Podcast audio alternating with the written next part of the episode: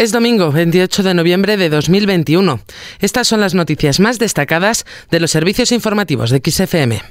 XFM Noticias con Carmen Desmonts. Finaliza un fin de semana marcado por las bajas temperaturas y las fuertes nevadas en gran parte del país. La borrasca Arwen, que atraviesa gran parte de la península estos días, ha dejado este domingo a tres comunidades en alerta máxima. Son Cantabria, Navarra y País Vasco. Además, continúan en alerta naranja Aragón, Castilla y León, Cataluña y La Rioja. En algunos puntos se han llegado a superar incluso los 12 grados bajo cero. Es el caso de los termómetros de Cap de Baqueira en Lleida. Además, 141 vías de la red nacional y puertos de montaña se han visto afectadas por el temporal de nieve. De la red principal, tráfico ha detallado que hay un total de 10 carreteras afectadas por el temporal, mientras que la única que ha sido intransitable es la 15 en Leiza, en Navarra. Cambiamos de asunto para hablar del coronavirus y su nueva variante, Omicron. Y es que esta nueva variante ya está presente en siete países europeos. Bélgica era el primero en identificar un contagio, pero a lo largo del fin de semana le han seguido otros.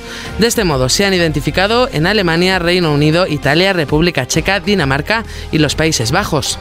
Precisamente en este último país se han comunicado este domingo al menos 13 casos de la variante Omicron de entre los 61 pasajeros que habían dado positivo por COVID el sábado procedentes de un vuelo desde Sudáfrica. Por el momento en España no se ha localizado ningún caso de esta nueva variante.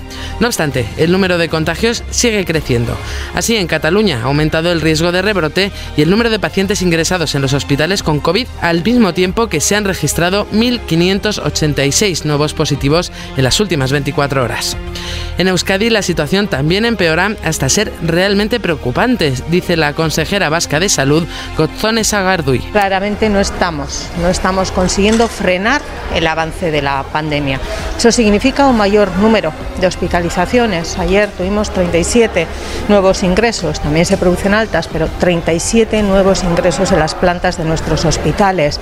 Tenemos un ingreso pediátrico también en la planta de pediatría.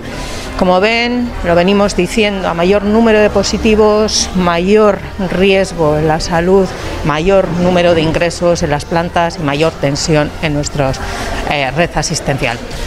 Hablamos ahora de La Palma, donde en las últimas horas se han abierto nuevos centros de emisión de lava. Además, los daños todavía no se detienen. Este domingo los expertos han informado de la emisión de coladas en dirección noroeste que avanzan hacia Tacande sobre terrenos que habían quedado a salvo.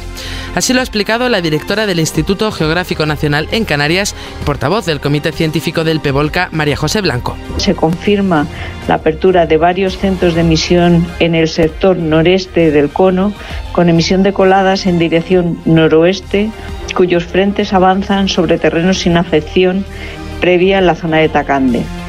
70 días de erupción y los expertos no creen que la actividad del volcán de La Palma vaya a finalizar a corto plazo.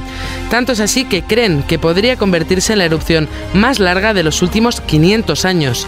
Hasta este momento ese récord lo ostenta el volcán de Tajuya, que en 1585 se mantuvo en erupción 84 días. Cambiamos ahora de asunto. Muchos han acudido a dar el último adiós a Almudena Grandes. La despedida de la autora madrileña que fallecía este sábado, víctima de un cáncer, ha congregado a personalidades y personas anónimas en el Tanatorio de La Paz, en Tres Cantos. Uno de los primeros en llegar ha sido Pedro Sánchez, el presidente del gobierno, que se ha referido a la autora. Probablemente habría muchas eh, eh, perspectivas ¿no? de, para calificar y describir toda su trayectoria y su aportación vital. Yo diría que Almudena eh, ha sido una mujer comprometida, como comprometida claramente con la palabra, comprometida también con nuestra memoria, la memoria colectiva, y comprometida también eh, con su país, eh, porque desde su dimensión y su aportación intelectual ha hecho a nuestro país un país mejor. También se ha desplazado hasta el tanatorio madrileño el expresidente del Ejecutivo, José Luis Rodríguez Zapatero. Junto a la pena que sentimos, cabe alguna reflexión. La personalidad de Almudena Grandes fue un ejemplo de lealtad a unas ideas y de coherencia con esas ideas.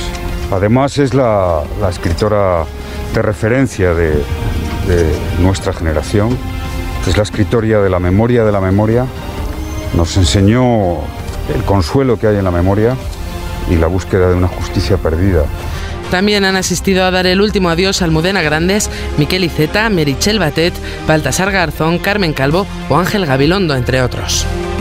Con esto lo dejamos. Recuerda que la información continúa actualizada cada hora en los boletines en directo en XFM. Adiós.